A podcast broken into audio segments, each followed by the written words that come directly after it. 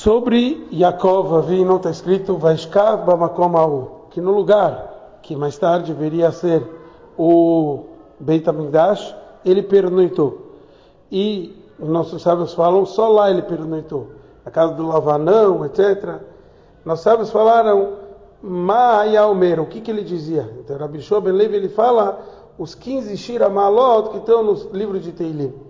Explicação para isso, porque é justo que dizer Ma'ayaomer, o que, ele dizia? Quer dizer, da onde ele tinha a força de vencer o galuto, o exílio? E é essa que é a resposta através dos 15 Shira Malot. Como está explicado, o Hidá ele traz que 15 anos viveram os patriarcas juntos. Avraham, Yitzhak e Yaakov, quando Yaakov tinha 15 anos, Avraham Avinu faleceu. Quer dizer, Avraham, Yitzhak e Yaakov viveram juntos 15 anos.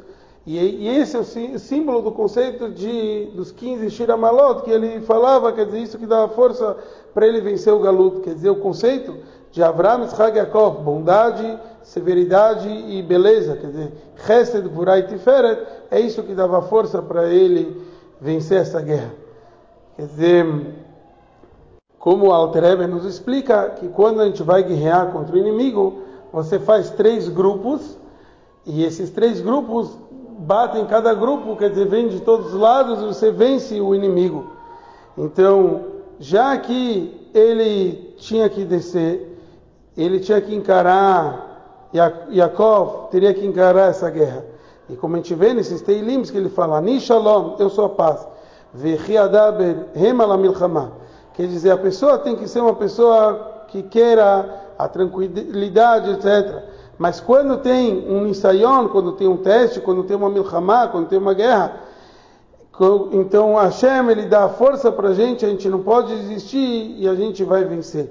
E esse é o conceito do Shira Malot, tem Esainai. Eu, eu, eu olho para cima, Me'ain Yavo Ezri, da onde vai vir minha salvação? Ezri Me'im Hashem, a nossa salvação é de Hashem. Então aí a gente vai ver isso, especialmente Lavó, no futuro. Nós não podemos desistir desse ensinamento, que no Galut a gente nunca pode desistir e saber que a gente tem força de vencer toda essa escuridão do Galut.